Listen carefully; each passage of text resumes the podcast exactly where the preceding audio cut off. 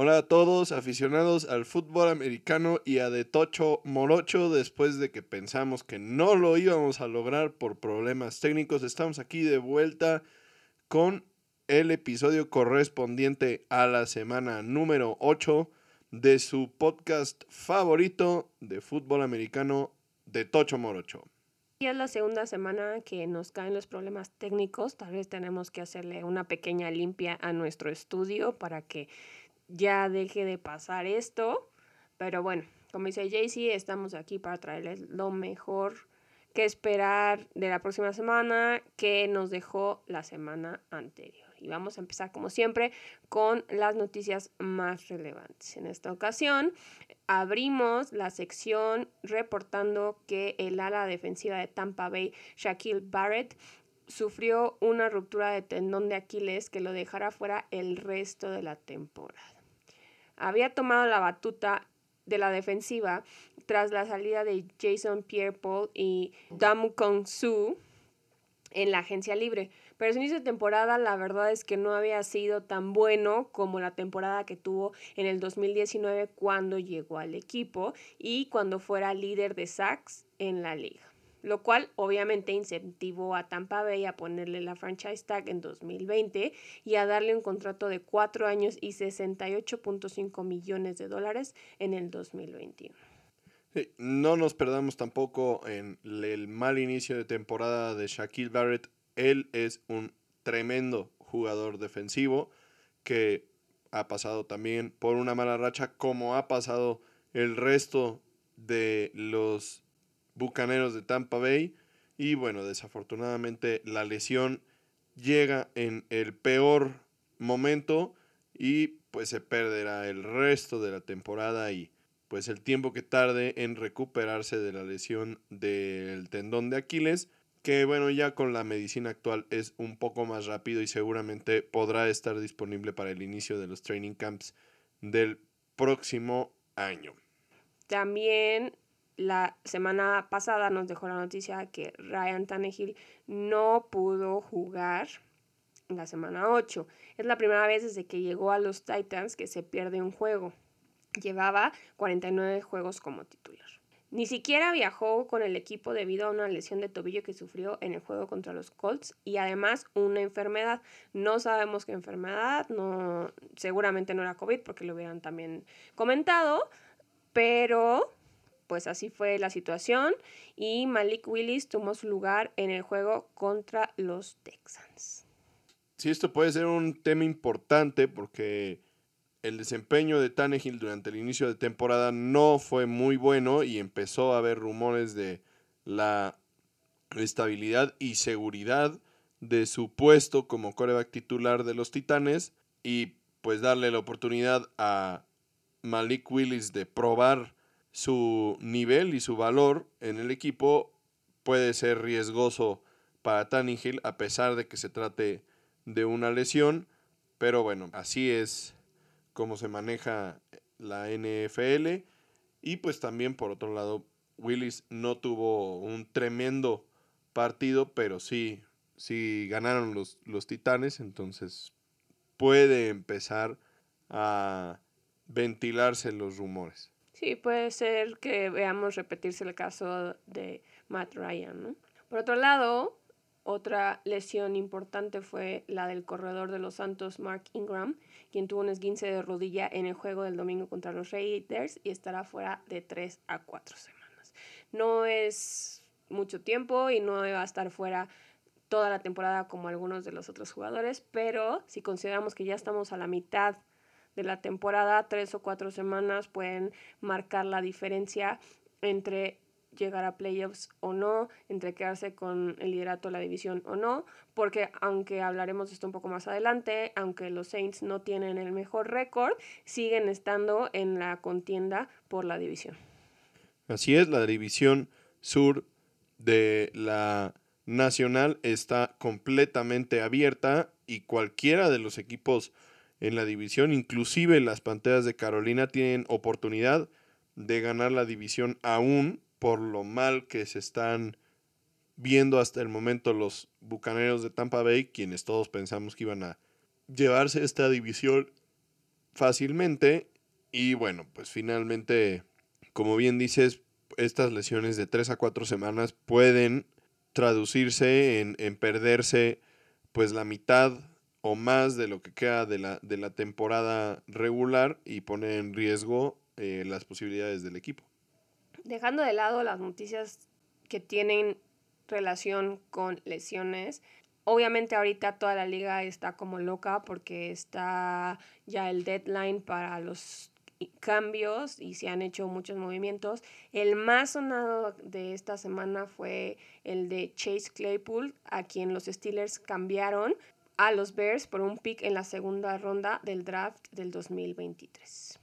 Sí, Claypool había sido un receptor controversial con algunas actitudes un poco extrañas que el coach Mike Tomlin no vio con buenos ojos hace unos años. Y entonces, pues bueno, en este caso los Steelers no están en la mejor de las situaciones y obtener algo a cambio de Claypool, quien además de todo no estaba teniendo un año tan relevante, da la oportunidad de conseguir algunos picks que pueden ser importantes en el futuro. Por otro lado, para los Bears, pues obviamente sumar armas a la ofensiva es importante porque es algo que les hemos y les han, en general, los medios de comunicación criticado mucho a los Bears la falta de armas que le han dado a Justin Fields. Entonces es un movimiento importante. Después de que recordemos que los Bears dejaron ir a Robert Quinn y a otro de sus linebackers importantes, Rauquan Smith, a los Eagles, en el caso de Quinn, y en el caso de Smith, a los Ravens, quienes son grandes ganadores porque son dos tremendos jugadores defensivos los que reciben por parte de los Bears. Y también en otro trade importante que se dio en este trade deadline, pues hablar de, el cambio que hicieron los Lions con los vikingos de Minnesota, ni más ni menos un trade dentro de la división que es extremadamente extraño. Los Lions dejaron ir a TJ Hawkinson, su ala cerrada estelar, para darlo a cambio a los vikingos de Minnesota por también picks en el siguiente draft una decisión interesante. También por el lado de los vikingos, pues bueno, recordemos que se quedaron también sin Kyle Rudolph, quien fue su ala cerrada muy importante. Y sumar a un jugador de la talla de Hawkinson, quien es realmente uno de los mejores alas cerradas de la liga, tampoco al nivel de Gronk o Kelsey o, o Kittle, pero sí es un muy buen ala cerrada y le da también seguridad a Kirk Cousins, quien va mejorando y sigue siendo un coreback que le da mucha importancia a la posición y en este año no había tenido quien lo pues le ayudara con, con esto. Entonces es un trade importante también. Y ya para cerrar la sección de noticias, les traemos algo que les habíamos ya adelantado en un par de episodios anteriores y que todo mundo ya veía venir. ¿A qué me refiero? Al divorcio de Tom Brady. El viernes, Giselle y Brady dieron a conocer a través de sus cuentas de Instagram que habían terminado el proceso de divorcio tras 13 años de matrimonio. Él dijo que la separación fue en términos amigables después de un distanciamiento gradual en su relación, que es bastante obvio si consideramos todo lo que ya les habíamos comentado de lo que estaba pasando en la vida personal de Brady. Por las leyes de Florida, curiosamente, ambos tuvieron que completar un curso de cuatro horas sobre cómo estabilizar a la familia y esto es un requisito obligatorio cuando hay menores de por medio. Todo para asegurarse que, que, los niños estén bien y que los padres puedan saber manejar esta situación lo mejor posible. Ellos están en toda la disposición de seguir criándolos y teniendo un rol Sí, importante. Importante en la vida de, los niños, ¿no? Entonces, por lo menos habrá algo que sacar de, esta situación, ¿no? O sea, Por otro lado, si consideramos que ya había esta situación ya había afectado su rendimiento en el campo, no sabemos si que ya haya una resolución sea para bien o para mal para los Bucks, porque pues ahora es readaptarse a todo lo que está pasando en su vida personal. La verdad es que es muy desafortunado, digo, no, no conocemos a los ex Brady's, pero la verdad eran una pareja bastante reconocida.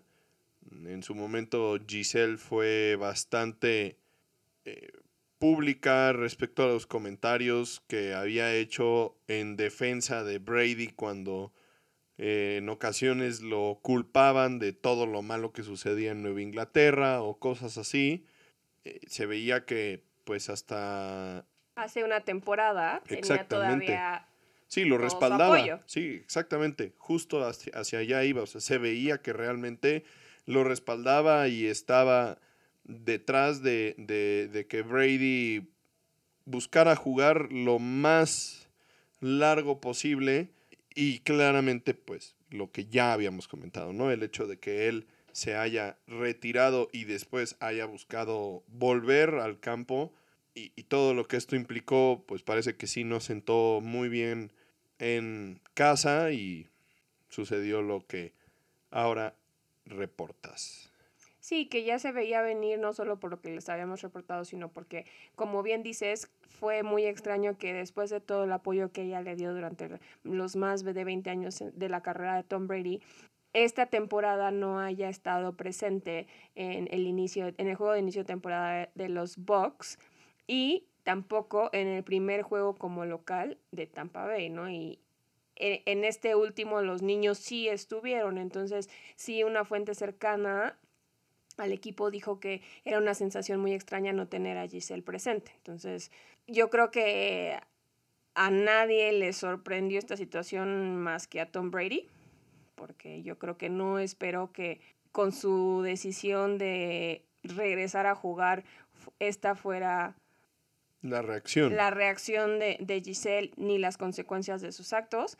La verdad es que en cuanto se anunció que él iba a volver al campo, nosotros tuvimos esta discusión y todo el mundo sabía que Giselle no le iba a tolerar esto. Entonces, una lástima por esta familia que, como bien dices, no es que precisamente los conozcamos en persona, pero que sí eran bastante públicos y sí se veía que pues tenían una relación bastante fuerte y que además pues para el medio donde se mueven también luego es complicado que duren tanto tiempo, ¿no? Entonces, pues una lástima, además una lástima que Brady haya sacrificado lo más importante que tenía en la vida por una temporada que prácticamente si no hacen un cambio drástico que se ve muy difícil que lo puedan lograr, se va a ir a la basura.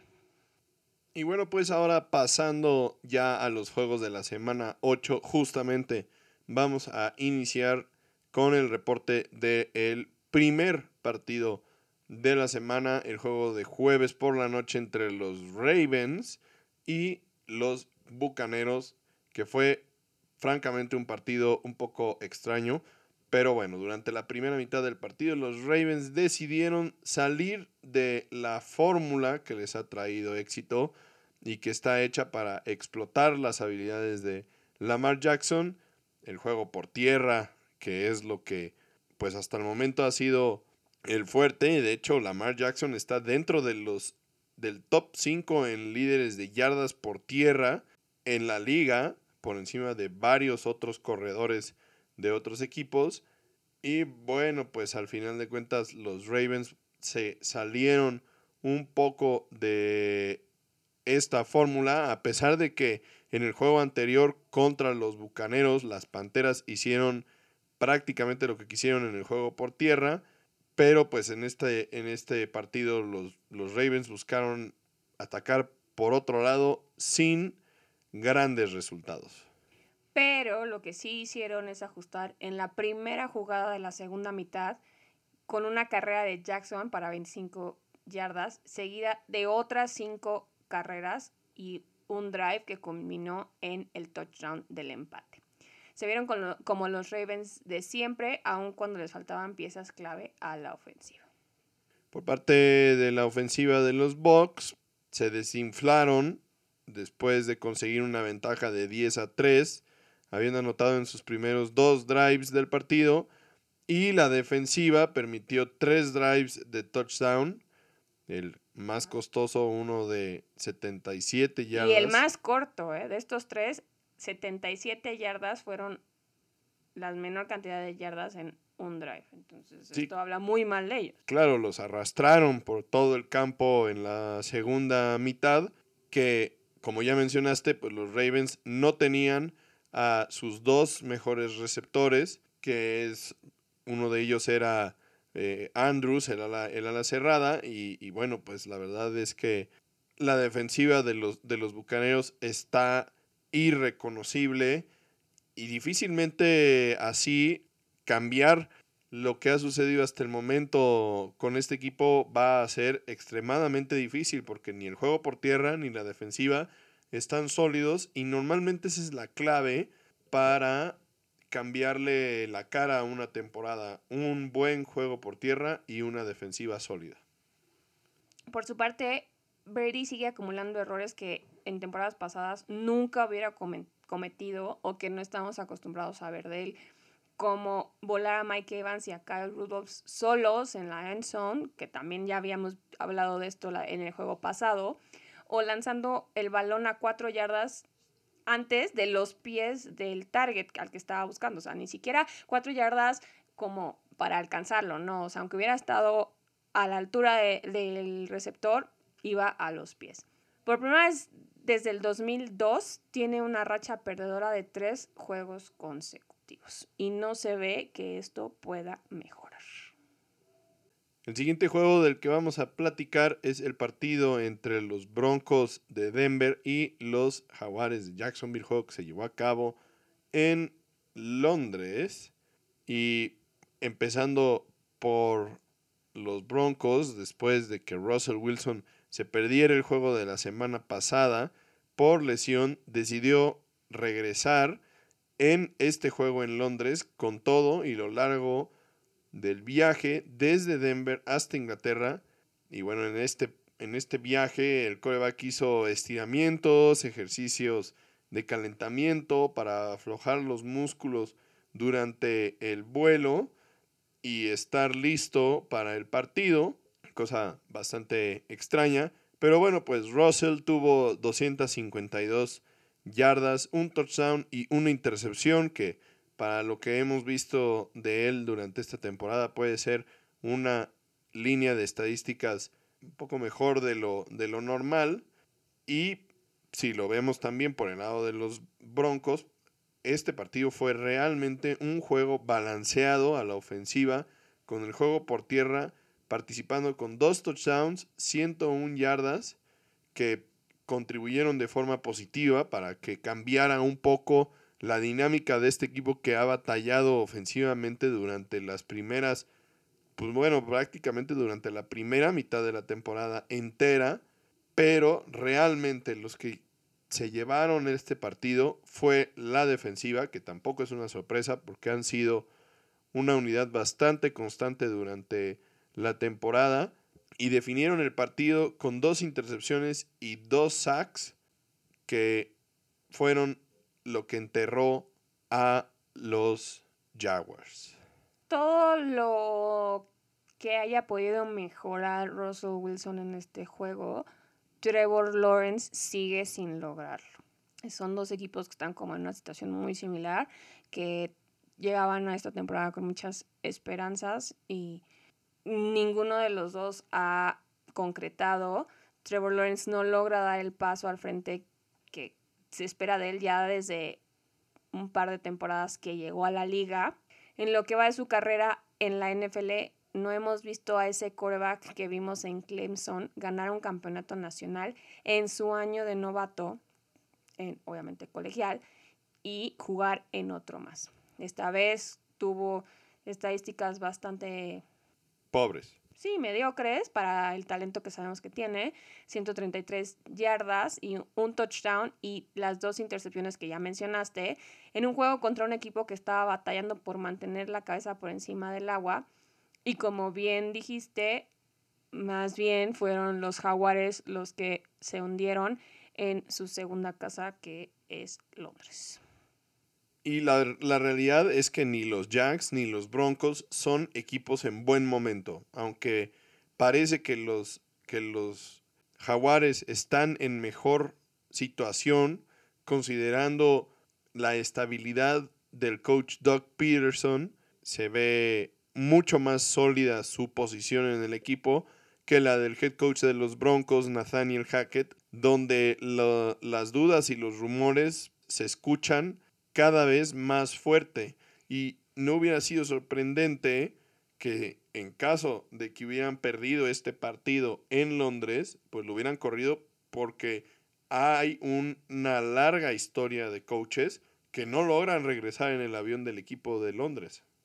Pero tú crees que en serio los Jacks estén mejor parados solo por esta situación con los coaches? O sea, digo, yo sé que Russell Wilson no ha sido el Russell Wilson al que nos tiene acostumbrados y lo ha hecho bastante mal esta temporada, aun cuando pensábamos que iba a ser una transición mucho más fluida. Pero ¿no te, te tranquilizaría más como equipo tener a Russell Wilson al mando que a Trevor Lawrence con todo esto que ya comentamos que no es el mismo al que esperaban haber drafteado hace un par de años? Bueno, realmente creo yo, y esto sí es mi opinión, creo que la verdad los Jaguars sí están en una mejor posición porque el coach Doug Peterson realmente se ve bastante más estructurado y si bien es cierto que si no tienes coreback, pues seguramente no tienes nada, eh, es una realidad, pues también los Jaguars tienen varias selecciones de del draft en el año siguiente y pues si, si realmente se dan cuenta de que Lawrence no es la respuesta, pueden buscar a otro coreback en el draft del año siguiente. Eso es una posibilidad.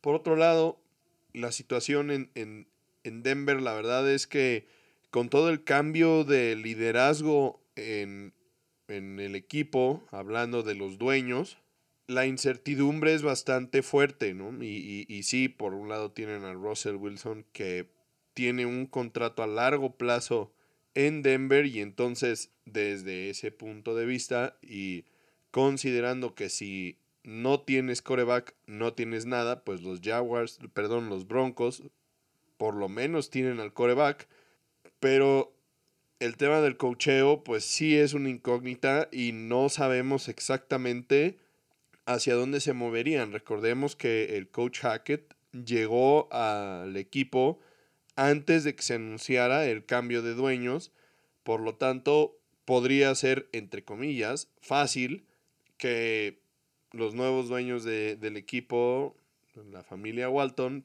decidan buscar los servicios de un nuevo coach, siendo que al final de cuentas ellos, a pesar de que no lo hacen directamente porque lo, tendría que hacer a través del gerente general, que pues es la persona que sí está completamente al pendiente de todo lo que sucede. Busquen un nuevo coach que realmente les, les parezca un mejor fit para el equipo. Tendremos que estar al pendiente de estos dos equipos el resto de la temporada para ver qué deciden y qué cambios vienen después de este muy mal inicio de temporada. El siguiente juego del que les queremos platicar es un juego divisional, un juego que también valía mucho por lo que significa en los standings de la división. El juego entre los 49ers y los Rams, un juego que quedó 31-14 a favor de los 49ers, que la verdad es que ya no es sorpresa porque como nos comentabas en el episodio anterior, Sean McVay no ha descifrado cómo ganarle a Kyle Shanahan. Y por otro lado, la verdad es que agregar a uno de los corredores más explosivos de la NFL a un equipo con uno de los jugadores más versátiles de la liga puede parecer abusivo, pero justamente esto es lo que hicieron los 49ers cuando contrataron a través de un trade con las Panteras de Carolina a Christian McCaffrey y lo sumaron a Debo Samuel quien recordemos que el año pasado fue un arma importantísima en el juego por tierra cuando los 49ers lograron hilar esa racha de victorias hacia el final del año, colarse a playoffs y prácticamente estuvieron al borde de llegar al Super Bowl, derrotados justamente por los Rams, quienes al final pues fueron los campeones del Super Bowl.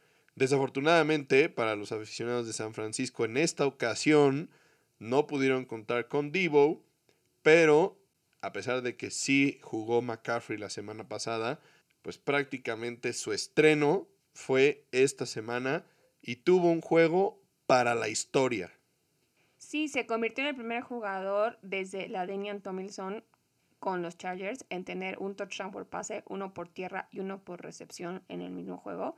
Terminó su día con 94 yardas por tierra, 55 yardas por recepción para un total de 149 yardas de scrimmage y 3 touchdowns. Contrastando estos números con los corredores de los Rams que no han podido establecer un juego por tierra que le quite la presión a Matthew Stafford, quienes solo lograron 47 yardas en 17 intentos. Entre los tres corredores de los Rams. Esto es una locura. Sí, esto nos dice que también se ha ajustado McCaffrey al sistema de Shanahan. Y lo mal que están los corredores y el juego por tierra de los Rams es impresionante. Por otro lado, lo que ya también hemos comentado, la línea ofensiva de los Rams sigue siendo una incógnita en un equipo que no logra retomar el nivel del año pasado y encontrar playmakers fuera de Cooper Cup, ¿no? Entonces, es una situación muy extraña para este equipo campeón del Super Bowl porque a fin de cuentas el que tendría que tener la resaca y la maldición serían los Bengals, que no han sido tan dominantes como la temporada pasada, pero que sí se han podido mantener un poco más en la conversación, un poco más a flote que los Rams que parecen no tener ni pies ni cabeza esta temporada. Es muy cierto lo que dices, pero realmente tampoco los Bengals se han visto particularmente bien. O sea, realmente los dos equipos se ven muy mal, francamente fuera de ritmo y justamente ambos equipos están batallando con la línea ofensiva de forma inexplicable, ¿no? Porque por un lado los Rams, pues en teoría solamente perdieron a Whitworth, quien se retiró, y por el otro lado los Bengals sumaron muchos jugadores que se suponía iban a cambiar la dinámica que tenía la línea ofensiva el año pasado y realmente, a pesar de que hubo un par de juegos, pues realmente estas últimas dos o tres semanas más bien, donde se vieron mejor, pues en el juego de esta semana contra Cleveland se vieron terribles, fue una debacle espectacular, volvieron a esta a este tipo de juego como el que tuvieron contra los Vaqueros, donde a Burrow lo atropellaron todo el partido y entonces, o sea, la realidad es que ambos equipos están perdidos en la línea ofensiva. Y retomando un poco el tema de los Rams, pues Matthew Stafford, digo, ya hablamos del pobre desempeño del juego por tierra con solamente 47 yardas y Matthew Stafford completó 22 de 33 pases, para 187 yardas y solamente un touchdown que le completó, para sorpresa de nadie, a Cooper Cup. Entonces, o sea, no hay nadie más, no hay nadie más. La realidad es que ni Van Jefferson, ni Allen Robinson, ni Cam Makers, nadie, no, no, o sea, no existe alguien aparte de Cooper Cup y se nota muchísimo la falta que les hace, en este caso, Del Beckham a, los Rams y, y pues durante un tiempo se había especulado que tal vez Beckham podría regresar a los Rams, pero pues él ha dicho abiertamente que quiere regresar a un equipo contendiente al Super Bowl y honestamente en este momento los Rams no son un equipo contendiente, entonces difícilmente va a volver a los Rams porque pues, no, no son un equipo atractivo. Pero no son un equipo atractivo solo por lo mal que lo está haciendo la ofensiva, también la defensiva no ha mostrado el nivel del año pasado y en cada juego se ve que están siendo dominados. Aaron Donald, la estrella defensiva de los Rams, no logró en esta ocasión presionar a Jimmy G ni una sola vez. Y tampoco como unidad lograron generar turnovers para facilitarle las cosas a la ofensiva que pues estaba ahí medio dando patadas de ahogado. Y es, es, es muy importante esto que mencionas porque la defensiva también se suponía que iba a ser una unidad hasta reforzada porque no perdieron a, jugadores importantes y más bien agregaron a Bobby Wagner de los Seahawks que parecía que también había sido el robo del año porque pues habían logrado quitarle a, uno de sus rivales divisionales a uno de sus mejores jugadores defensivos. Y, la realidad es que no tampoco se ha visto que tenga un impacto importante en esta temporada. Y es inexplicable lo que está sucediendo con los Rams en este momento. Y por otro lado, lo que comentabas en un inicio, ¿no? O sea, no, no logran vencer a Kyle Shanahan en temporada regular. Y también la situación en cuanto a playoffs se ve complicada. Sí, su récord no es lo suficientemente bueno para competir por un lugar de comodín y la división se ve completamente fuera del alcance. Hasta este momento todo puede pasar, obviamente, con Seattle y San Francisco por encima en récord y mostrando mejor ritmo. Pasemos a otro juego divisional importante que habíamos platicado ya desde la semana pasada que podía ser un partido importante para esta semana.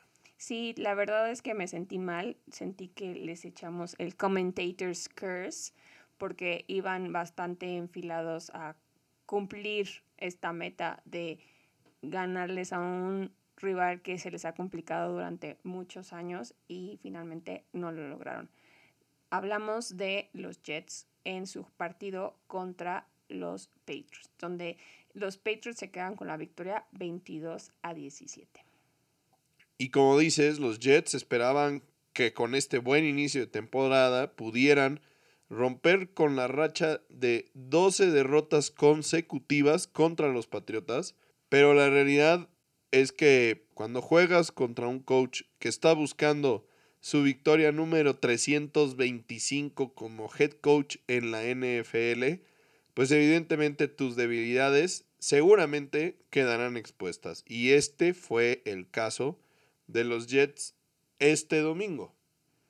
Sí, el juego por tierra que fue el pilar de esta ofensiva durante las primeras siete semanas de la temporada 2022 sufrió nada sorprendente porque ya habíamos discutido que no tenían a Elisha Vera Tucker ni a Brice Hall, que había sido la revelación del año. Y esto puso mucha presión y los reflectores sobre Zach Wilson. Y desafortunadamente el resultado no fue bueno, ¿no? Ya habíamos dicho que había opiniones que decían que Zach Wilson estaba haciendo un lastre para el equipo, con todo lo bien que estaba haciendo las cosas el resto de la ofensiva, incluyendo a, a, Brice Hall, y que este desempeño que estaban teniendo los de su alrededor estaban logrando esconder un poco lo mal que estaba haciendo las cosas a Wilson, ¿no? Pero una vez que le, que le quitas eh, eh, esas distracciones y que destapas completamente la situación ah, en la posición de quarterback de los Jets, pues todo se vino abajo. Efectivamente, Wilson se vio confundido, parecía como si fuera novato aún, tomando malas decisiones al deshacerse del balón que además de todo terminaron en intercepciones, que francamente fueron lo que les costó el partido. A pesar de que las estadísticas de Zach Wilson no fueron tan terribles, esas intercepciones sí pesaron muchísimo. terminó él con 355 yardas por aire, muy buenas, dos touchdowns hasta ahí.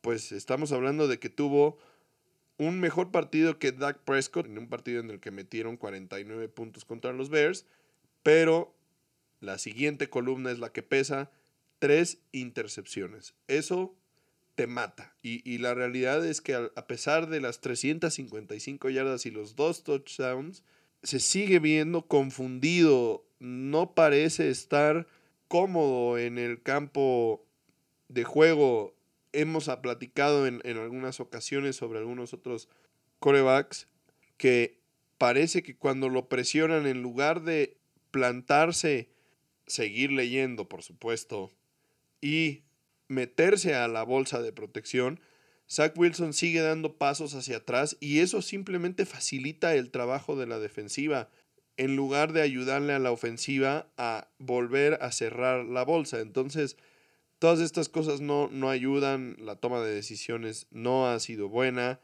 Parece que si su primera lectura no está clara, hacer las siguientes lecturas le cuesta muchísimo trabajo y, y no, lo está, no lo está viendo con claridad.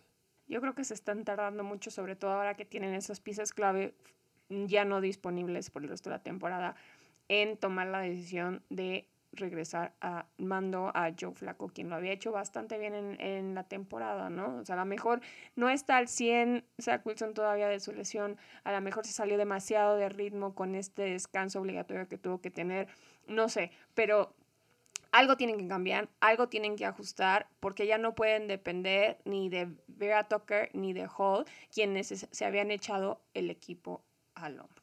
Bueno, pero es que pongámonos también en, la, en los zapatos del gerente general de los Jets. O sea, tú tienes que saber, tienes que evaluar a Zach Wilson, tienes que tener la certeza de si él va a ser o no tu coreback del futuro el, el coreback que te va a llevar a lo más alto, que en teoría, por el lugar donde draftearon a, a Wilson, pues debería de ser. Y, y, el talento lo tiene, pero hace falta pulir algunas cosas las cuales sabían que tenían que pulir desde el primer momento y, y, ellos necesitan saber si lo van a poder lograr o no para poder tomar una decisión a futuro.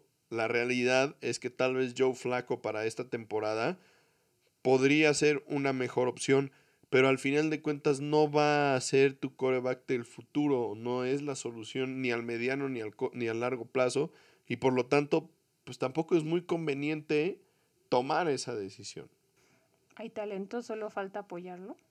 Puede ser, diría Peña Nieto, pero... Pero, la, o sea, entiendo todo eso y, y, es un razonamiento completamente válido, pero yo creo que en la situación en la que estás ahorita, justamente esto que venimos repitiendo, que se quedaron sin sus playmakers más importantes, yo creo que es una situación en la que también ya estás poniendo en riesgo todo el esfuerzo que llevas en esta temporada. Es una temporada que nadie más que yo esperaba que fuera muy buena para los Jets con lo que vimos en la off-season y que además se ve que sí tienen la capacidad de, de, llegar mucho más lejos de lo que lo habían hecho en muchos años, ¿no? Y, y entiendo perfecto que tienes que evaluar a tu coreback del futuro, si lo tienes o no lo tienes, pero han pasado tanto tiempo en el fondo de la tabla que no sé si se logre justificar dejar ir esa ventaja y dejar ir esa oportunidad en esta temporada para evaluar eso, ¿no? Digo, a lo mejor y lo que les conviene no es sentar a Zach Wilson y tampoco poner a Joe Flaco como el titular, pero sí podrías estar empezando a jugar con eso, ¿no? O sea, a lo mejor si quieres que empieces a Wilson, si no lo estás logrando, pues metes a Flaco y a lo mejor no es lo mejor para un equipo, ¿no? O sea, porque no tienen continuidad, no tienen ritmo. Pero podrías hacer un, ahí una mancuerna como lo han intentado hacer otros equipos, ¿no? O sea, ya tenemos a los 49ers la temporada pasada cuando estuvieron intercambiando a Jimmy G y al novato para poder explotar las habilidades de ambos, ¿no? O sea, Jimmy G podía lanzar al fondo del campo, algo que Trey Lance no estaba logrando, pero Trey Lance tenía la capacidad de llevarse el balón por tierra, de correr, algo que no quieres que Jimmy G haga porque es de cristal, ¿no? Entonces a lo mejor pueden hacer algo así, ¿no? O sea, para no echar en un saco roto todo esto que ya han logrado hasta esta primera mitad de temporada, ¿no? A lo mejor si Zach Wilson pues está teniendo problemas en el partido, pues le dices, oye, ¿sabes qué? Sal, entra Joe Flaco, algo así que pudieran hacer para que, ok, evaluar lo que tienen, pero también llegar un poco más lejos de lo que lo han hecho en muchos, muchos, muchos años. Sí, y bueno, la verdad es que los Jets no están ni mucho menos en este momento fuera de la conversación para llegar a playoffs y parte de el motivo por el que siguen en la conversación es justamente la defensiva que logró mantener el partido a mano limitando a los Pats solo a un touchdown Y fueron cinco goles de campo lo que hicieron la diferencia. Tuvieron seis sacks, tuvieron un pick six que fue anulado por un castigo de rudeza al pasador. Digo, esta ese indisciplina. no, y además ese castigo que ha estado presente durante toda la temporada y que ha causado mucha... Sí, controversia, la verdad. Sí, controversia, ¿no? O sea, que en muchas ocasiones Sí, tenemos el se caso ha del juego se ha decidido un juego por ese tipo de castigos, ¿no? Digo, no digo que, que no hayan sido culpables de este castigo, pero un castigo con un timing muy complicado. De hecho, sí, este, este castigo pudo haber sido la diferencia en el partido por el marcador, hubiera sido la diferencia y desafortunadamente pues así, así es esto y, y justamente después de que les anularon esa intercepción en ese mismo drive fue cuando Mac Jones logró encontrar a su receptor en la zona de anotación para el único touchdown que tuvo el equipo de los Patriotas en el partido. Y bueno, pues al final de cuentas también por el lado de Mac Jones jugó todo el partido, no tuvo un excelente desempeño tampoco, pero pues sí fue importante este punto en particular porque obviamente recordemos la situación controversial que se dio la semana pasada cuando sacaron a Jones del partido y metieron a Bailey Zappi y pues ahí Belichick salió a decir que todo había estado planeado. En este caso todo fue Mac Jones, quien reitero no fue la estrella del partido, pero a diferencia de Wilson no cometió errores y al final fueron los Jets los que perdieron el partido y no fueron los Patriotas los que hicieron cosas más allá de lo normal para darle al coach Bill Belichick su victoria 325 como head coach, poniéndolo en segundo lugar en la historia de la NFL. Sí, el caso de Mac Jones, un caso muy similar al de Zach Wilson, alguien que había brillado la temporada pasada y que ya había generado bastantes expectativas para esta temporada y que regresando a una lesión no ha podido encontrar el rumbo al 100%, ¿no? También hay que estar al pendiente de, de él porque sí, Bailey Zappi pues impresionó y, y, sorprendió porque no, no se esperaba eso de él, pero tampoco tiene tal vez la madurez para no, no decir que no tiene la capacidad, porque pues a fin de cuentas está en la NFL y es, eso quiere decir que algo vieron en él, pero a lo mejor pues todavía está muy verde y, y no es la opción para los Patriotas. Al final lo que comentas de Mac Jones es muy cierto. Él el año pasado fue por mucho el coreback que estaba en mejor momento de todos los novatos drafteados eh, de renombre. Este, recordemos obviamente a Trey Lance, recordemos a Justin Fields, recordemos a Trevor Lawrence y obviamente Mac Jones. Casualmente en este momento de todos ellos, Trey Lance tuvo un par de jugadas como titular en el primer partido de la temporada y después salió lesionado para el resto del, de la temporada y pues el que se va a hacer cargo de esto es Jimmy G, así es que no hemos realmente visto. Thank you, next. A Trey Lance. Trevor Lawrence, ya lo mencionamos, pues está ahí como en el limbo. Mac Jones está batallando ahora con Bailey Zappi y curiosamente el que mejor se ha visto hasta el momento en esta temporada de ellos es Justin Fields, quien honestamente le dio a los Vaqueros un gran, gran partido. Parecía que los Bears se metían en el partido y podían darle la, vuelta al, al, marcador y pues al final no les alcanzó. Pero bueno, al final de cuentas, con este partido iniciaremos el Rapid Fire de esta semana, partido en el que los Bears estuvieron involucrados en el partido, no fue un, un aplastón tremendo, aunque la verdad la ofensiva de los Vaqueros en esta ocasión sí brilló ganando el partido 49 a 29 y en la segunda semana de regreso de Dak Prescott pues brilló por aire y por tierra encontrando ritmo desde el principio del partido armando cuatro drives de touchdown para iniciar y conseguir una ventaja de 28 a 7 pues realmente parecía que el partido se iba de las manos de, de los Bears, pero como ya comenté, justamente Justin Fields parecía que iba, empezaba a meter a los Bears en el partido, pero finalmente no fue suficiente para lograr la remontada. La verdad es que los Cowboys parecieron no extrañar a Ezekiel Elliott gracias al desempeño de Pollard, quien sigue demostrando que es capaz de quedarse con el puesto principal si se le da una oportunidad, la cual mm, Jerry Jones ya dijo no se le va a dar porque Elliott va a seguir siendo el titular y no sorprende porque aunque Pollard se ha visto muy bien, a Elliott le pagaron una millonada para retenerlo en el equipo. Entonces, si quieres un retorno de tu inversión, eso es lo que vas a tener que hacer ahora. Por su parte, la ofensiva de los Bears sigue mejorando, obviamente no tan rápido como los fans y el mismo equipo quisieran, pero por lo menos ya están entrando en la conversación.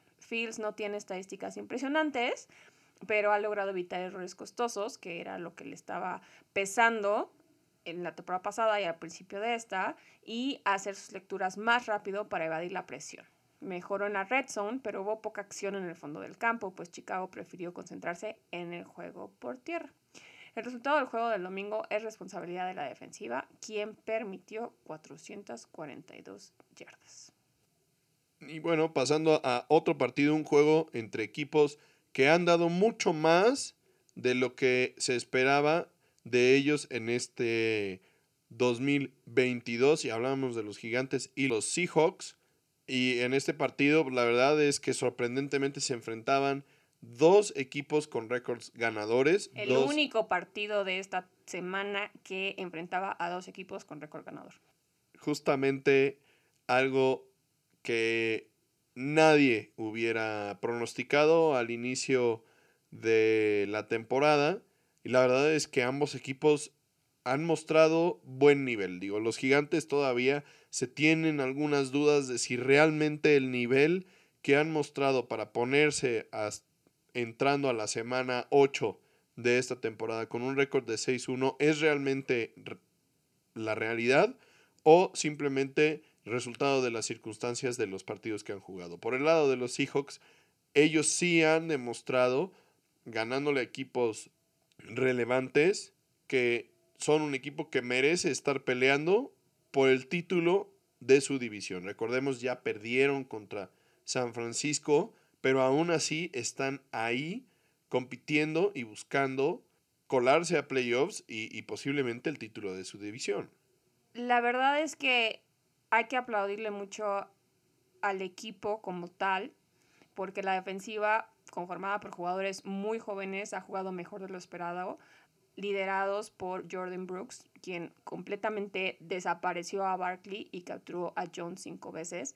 Y los equipos especiales también lo hicieron muy bien, que ya sabemos que esto es clave para, para una victoria, porque también estos equipos especiales tal vez no te ganan un partido, pero sí te lo pierden, y esto lo hemos visto en varias ocasiones con diferentes equipos esta temporada, y en esta ocasión no fue así.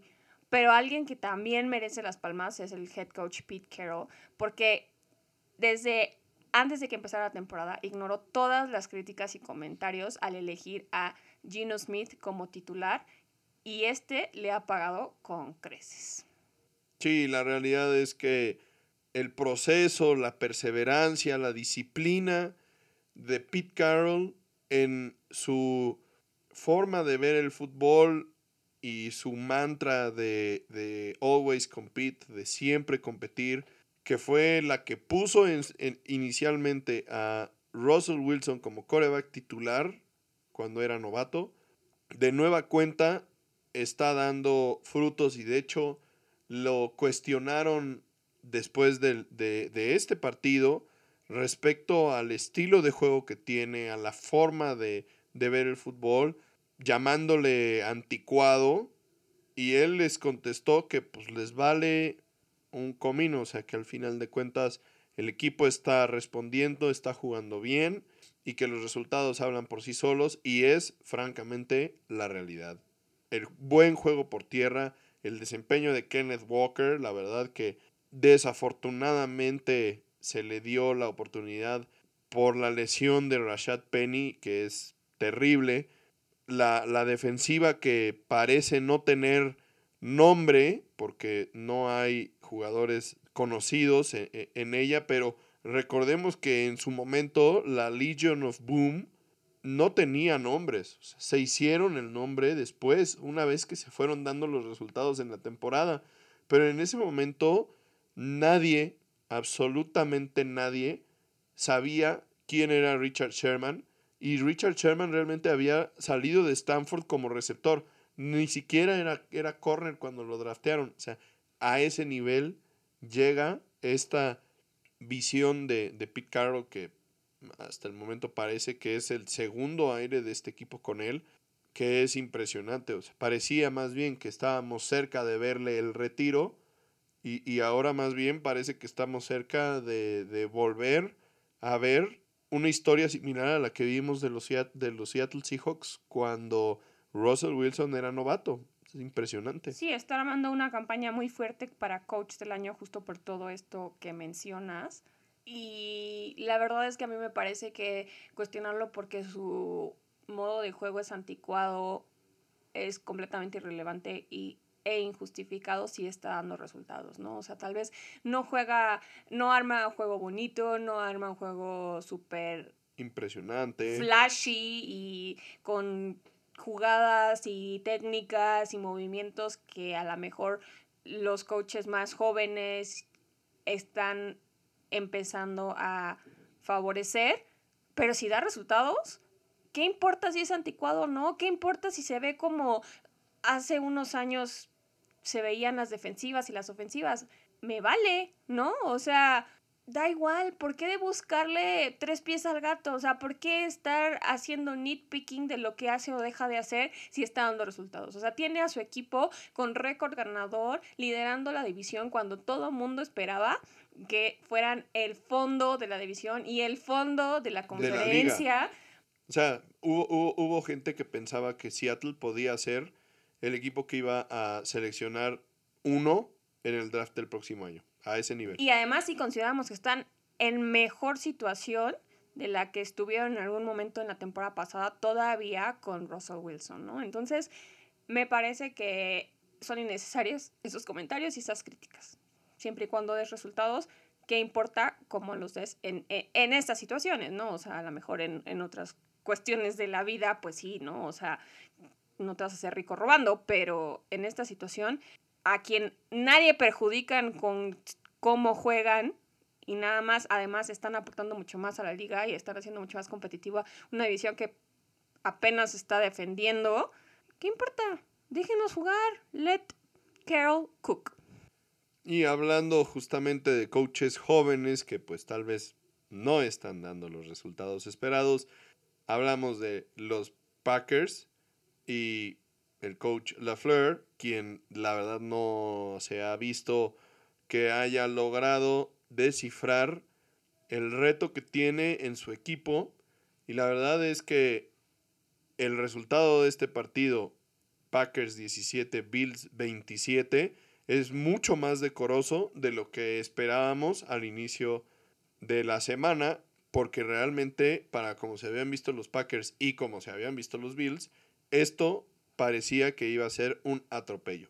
Lo que sí es un hecho es que Josh Allen es un tremendísimo líder, aparte de ser un gran jugador. Obviamente tiene cosas que mejorar, podría no arriesgarse tanto al correr, barrerse un poco más, ser menos explosivo y no reaccionar ante las provocaciones, pero al final de cuentas esto es lo que lo hace un tremendo líder y, lo que genera el respaldo del equipo. Y bueno, pues, al final también tiene a Stephon Diggs y a Gabriel Davis que pues, están en otro nivel. Y son los que marcan el ritmo a la ofensiva, que al final de cuentas es la que ha llevado a este equipo a tener el mejor récord de la, de la conferencia americana. Sí, el inicio de temporada de los Bills 6-1 es su mejor desde 1993, cuando empezaron 7-1. Buffalo ha llegado y perdido al Super Bowl en cada una de las temporadas en las que empezaron 6-1. tal vez este pueda ser finalmente su oportunidad. Por otro lado, la historia de los Packers esta temporada es desafortunadísima. Demostraron señales de vida nuevamente con un muy buen pase de touchdown de Rodgers en el cuarto cuarto, pero fue demasiado tarde en el partido como para hacer una diferencia. En este caso, a diferencia de en los otros partidos en los que los Packers han estado cerca en la temporada, no iniciaron rápido, sino que más bien fueron creciendo y, metiéndose en el partido y, y, no les alcanzó. Al final, la realidad es que no, no se ve qué es lo que van a hacer los Packers para intentar darle la vuelta a esta muy desafortunada temporada. Parece como si los tres equipos que estuvieron involucrados hasta el final en, la, en la conferencia nacional estén pasando por exactamente lo mismo. Los Rams, los Bucks y los Packers están sufriendo de, de su línea ofensiva no se ve que tengan ritmo a la ofensiva, no se ve que tengan playmakers. Digo, la, situación de los Bucaneros es un poco diferente porque sí tienen a Evans y a Godwin, pero no tienen juego por tierra. Y los Packers en este, en este partido sí se aferraron al juego por tierra y fue justamente eso lo que parecía que los iba a meter en el partido, pero al final no fue suficiente. Es una historia muy desafortunada y definitivamente parece que están viendo cómo las esperanzas de meterse a los playoffs esta temporada eh, empiezan a írsele por entre los dedos. Como dices, en este juego tal vez despertaron un poquito antes porque ahora no fue en overtime, fue en el cuarto cuarto, pero a fin de cuentas sigue siendo demasiado tarde. Y esto nos hace preguntarnos si será esto también un reflejo del estado de la temporada de los Packers, considerando que ya llegamos oficialmente a la mitad de la temporada. Estarán despertando en general demasiado tarde para armar un comeback en su división y en la liga. Consideremos que los Vikings con un récord de 6-1 tienen la mayor ventaja divisional de la liga, ¿no? Entonces cada vez están quedando más atrás y cada vez va a ser más difícil poder alcanzarlos y poder armar un récord suficientemente bueno para pelear por un lugar como comodín, ¿no? Los Packers pierden su cuarto juego consecutivo y no han logrado anotar más de 22 puntos en ninguno de esos cuatro juegos, lo cual no augura nada bien para estos Packers.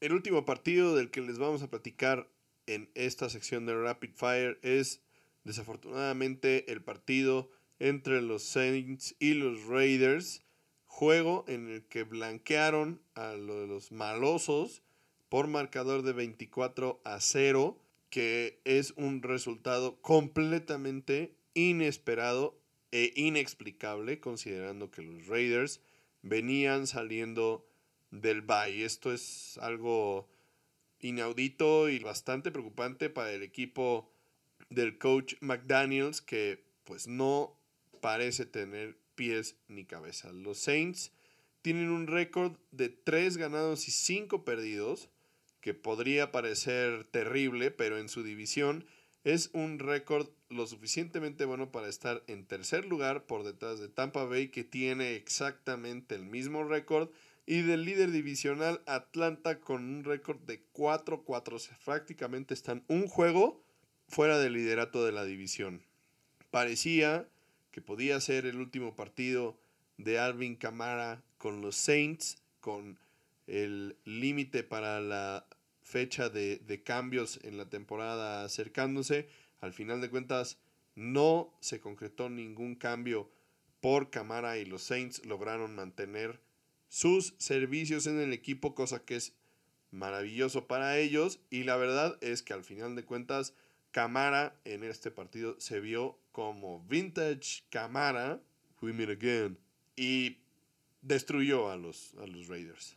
La defensiva necesitaba un juego como este después de permitir 132 puntos en los cuatro juegos anteriores, por lo que dejar a los Raiders en cero fue una mejora significativa. Los Raiders desafortunadamente salieron al campo medio dormidos. Ellos seguían en el. Y nunca pudieron recuperarse. Permitieron su déficit más grande de la temporada, dejando que los Saints se fueran arriba 17 a 0. Carr se vio muy mal debido a la lesión de espalda con la que ha estado lidiando y con la falta de protección de su línea, la historia de nunca acabar de muchos equipos esta temporada, quien dejó que lo capturaran cuatro veces. Davante Adams y Hunter Renfro no estuvieron al 100 y no lograron hacer una diferencia en el campo. Los Raiders no lograron cruzar el medio campo hasta la pausa de los dos minutos en el último cuarto.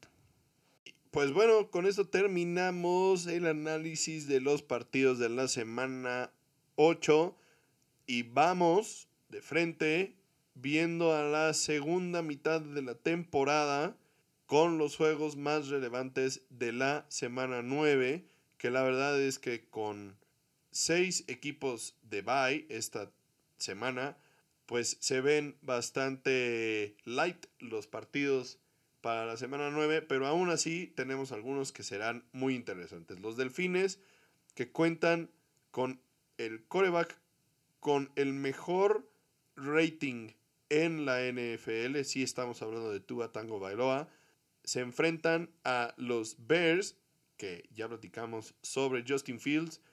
Será un juego interesante entre dos corebacks muy, muy dinámicos. Tenemos también el juego entre los Colts y los Patriots. Que no, no estamos hablando de un partido entre Peyton Manning y Tom Brady. Desafortunadamente no un partido que llama la atención no por el espectáculo, sino porque los dos han estado en una situación muy complicada y que cada juego se vuelve crítico para su supervivencia en esta temporada. Por otro lado, tenemos el segundo partido divisional para los Jets en dos semanas. En este caso, los Bills visitan Nueva York y será una prueba extremadamente difícil para estos Jets que necesitan mantenerse vivos para poder aspirar a los playoffs. Dime si no tú como coach ante esta situación en la que sabes que te vas a enfrentar a Josh Allen y que tu coreback no está al 100, no pensarías dos veces antes de meter, antes de sentarlo y meter a Joe Flaco. Podría ser, sí, sí podría ser, pero al final de cuentas necesitas verlo, necesitas que Zach Wilson se enfrente a los Bills y vea a qué es a lo que le tira y él mismo te responda la pregunta de si puede o no puede hacerlo. Y para terminar tenemos un juego divisional también entre los Seahawks y los Cardinals en Arizona, un juego que es importantísimo. Sí, para que los Seahawks puedan seguir armando una campaña ganadora y que puedan finalmente ya prácticamente afianzarse en el tope de la división. Un juego que podríamos decir está en manos de los Seahawks porque los Cardinals no han metido ni las manos en esta temporada, pero considerando que es un juego divisional, sabemos bien que esto siempre se complica y todo puede pasar. Por último, los dejamos con los equipos que estarán de bye en la semana 9. Tenemos a los Browns, los Broncos, los Giants, los Steelers, los 49ers y, la verdad, tristemente para todos los aficionados al fútbol americano, no contaremos con la presencia de los Vaqueros de Dallas esta semana. Tendremos que esperar una semana para volver a ver la magia de la estrella solitaria. Y aquí los dejamos con este episodio de, de Tocho Morocho. Esperemos que disfruten de la semana 9. También Esperemos que hayan disfrutado de la carrera de la Fórmula 1 en México, que dejó a Checo en tercer lugar por segundo año consecutivo. No se nos hizo verlo campeón de Gran Premio de la Ciudad de México, pero sí con una gran actuación en la carrera. Bueno, pues esta semana no habrá distracción, solamente fútbol americano. Sí, lástima por Checo muy mala onda de su parte porque yo ya me había hecho la idea de no ir a trabajar, no nos cumplió, pero lo que sí nos dejó es con muchas esperanzas porque cada vez estamos más cerca de verlo coronarse aquí en México, considerando que también se anunció que tendremos Fórmula 1 en México hasta el 2025, ¿no? Entonces, puede ser que el siguiente año sea su año, veremos qué, qué depara el futuro para Checo, pero seguimos con el ojo puesto en la Fórmula 1 porque sigue peleándose el segundo lugar de el campeonato de pilotos, un puesto muy, muy, muy importante para él y para su futuro, ¿no? Pero como este es un podcast de fútbol americano, esperemos que les haya gustado, como dice Jaycee, todo lo que les trajimos este episodio y que disfruten el fin de semana viendo a los pocos equipos que no tienen bye. Nos vemos aquí la próxima semana, esperando que hayamos podido resolver todos los problemas técnicos que nos han atosigado en estas últimas dos semanas. Les mandamos muchos saludos hasta donde estén, desde Rusia hasta México, pasando por todos los países intermedios y nos da mucho gusto poder compartir esta experiencia con ustedes. Nos vemos aquí la próxima. Bye.